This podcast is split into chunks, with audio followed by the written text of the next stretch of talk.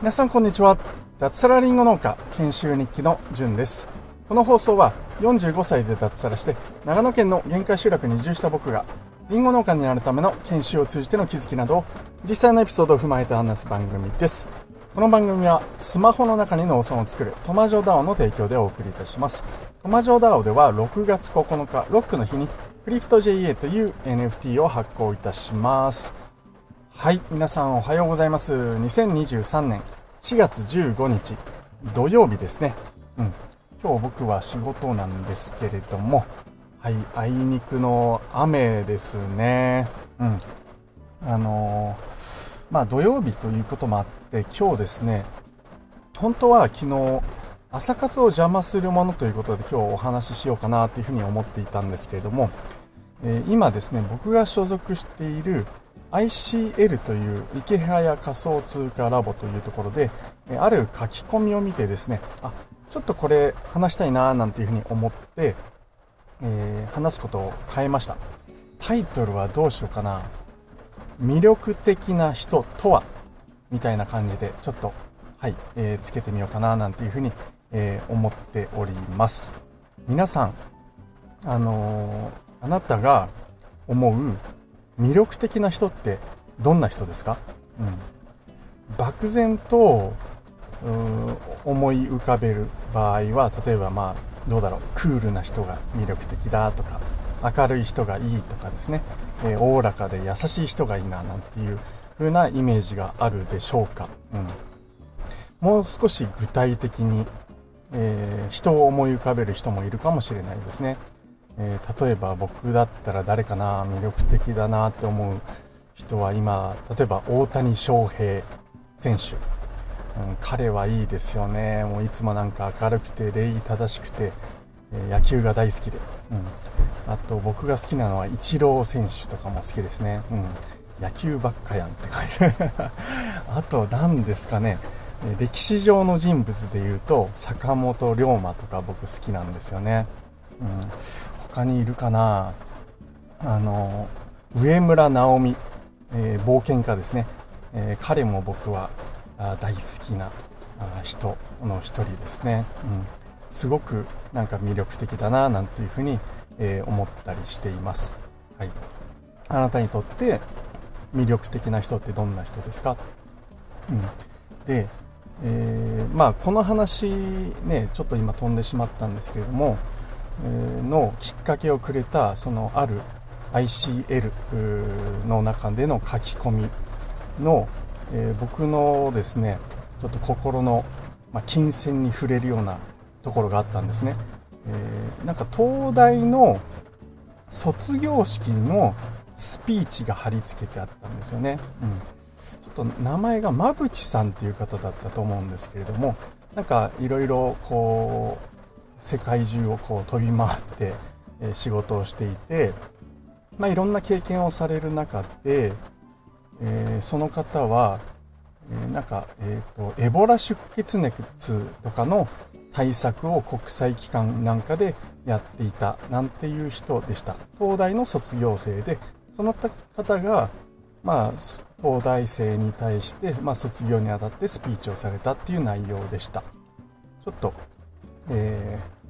ー、貼り付けできるかな？探してみます。それから皆さんちょっと探してみてください。東大卒業スピーチ、あと、まぶち、まぶちさんっていう風にすれば出てくるんじゃないかなというふうに思います。でその中の一節ですねちょっと読むと好きなことをやっていないと幸せの尺度が自分が他人にどう評価されているかになってしまうって言葉があったんですよ。ああ、まさにそうだなっていうふうに、え思ったんですよね。うん。で、えこことつながるんですけれども、魅力的な人はっていうことで、え僕が考えた魅力的な人っていうのは、まあ、有名とか無名とか関係なくですね、自分の好きなことをやっている人なんだなっていうふうに、えー、思いました。うんえー、じゃあ、振り返ってみて、えー、僕はどうか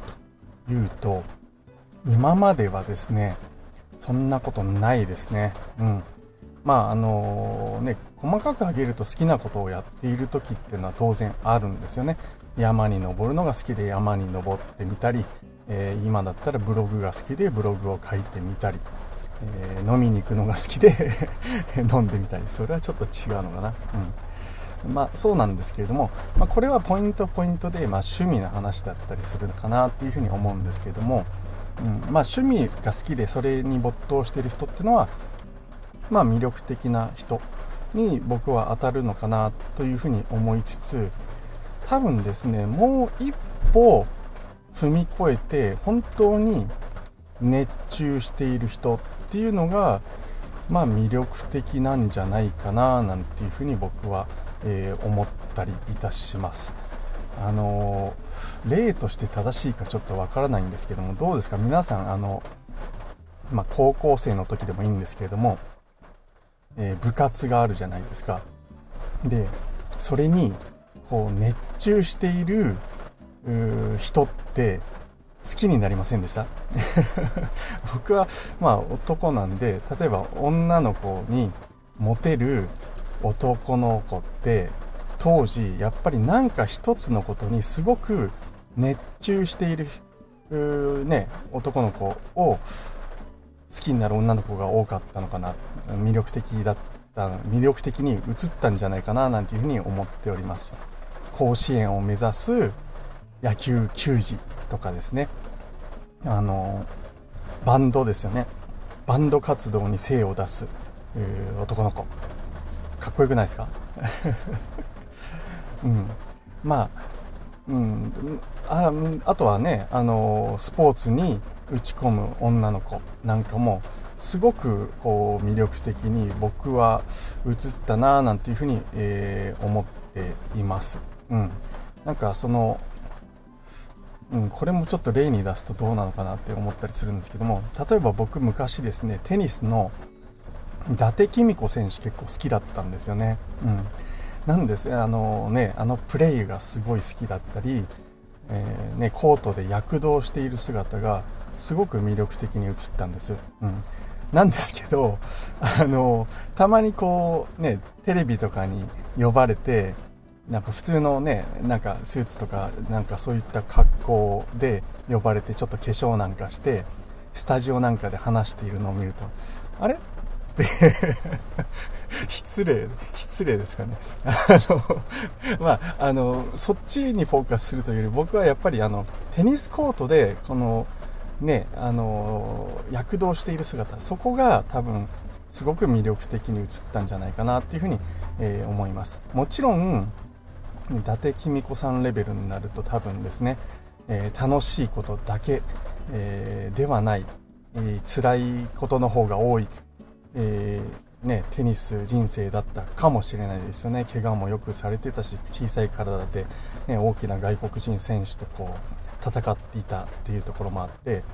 えー、辛かったところもあるかなと思うんですけども、あの、まあ、話聞いたことあるんですけどやっぱりけど彼女はテニスがすごく好きだったんですよね。うん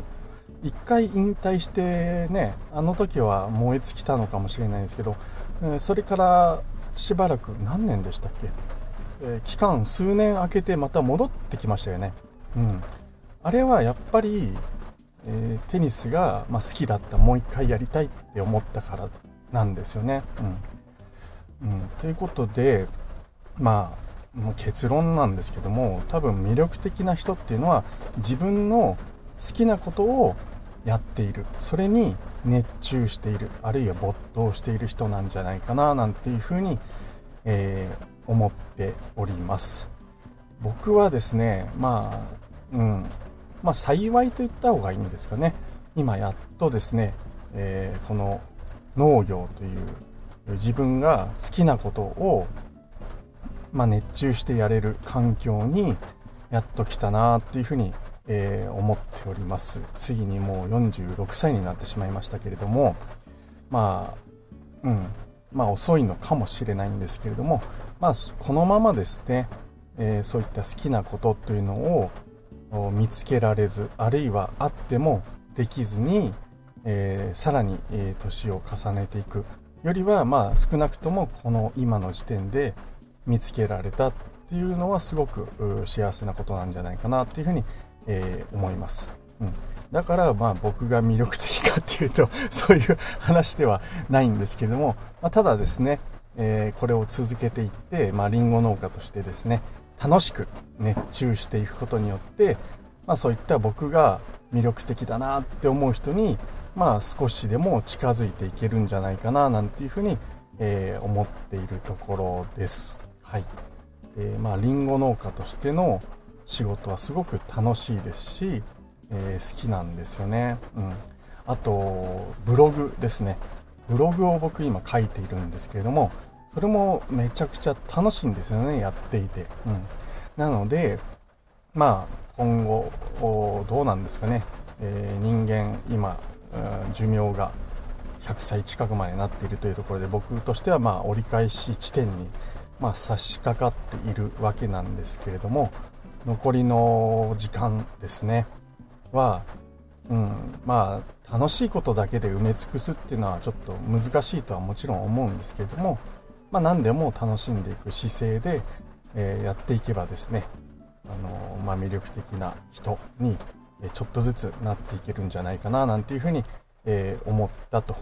いうところですね、はいえー、東大生に向けた馬淵さんのスピーチ、もう一回読みますね。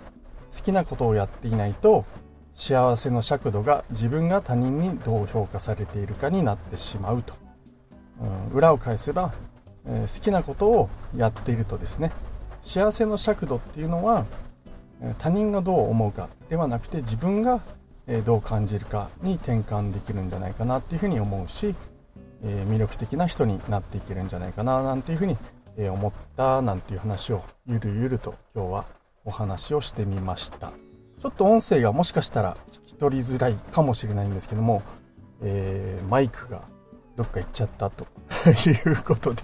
あの、ちょっと探しますけれども、今日は直接、スマートフォンに話しかけているので、少し音声の感じが違うかもしれません。あと、雨が降っているので、まあ、車内で話しているっていうこともちょっと影響してるのかなというふうに、え、思いますが、はい、えー、ご容赦いただければ幸いです。最後まで聞いていただきましてありがとうございました。明日はちょっと諸事情、今日は友達と夜飲みなんですよね。はい。なので多分明日朝は取れません。取りません。取れません。はい。えー、また、えー、次回月曜日になると思いますが、場合によっては日曜日の午後、はい。えー、また次回夜、えー、お会いしましょう。最後まで聞いていただきましてありがとうございました。それでは今日も楽しくやっていきましょう。じゅんでした。ではでは。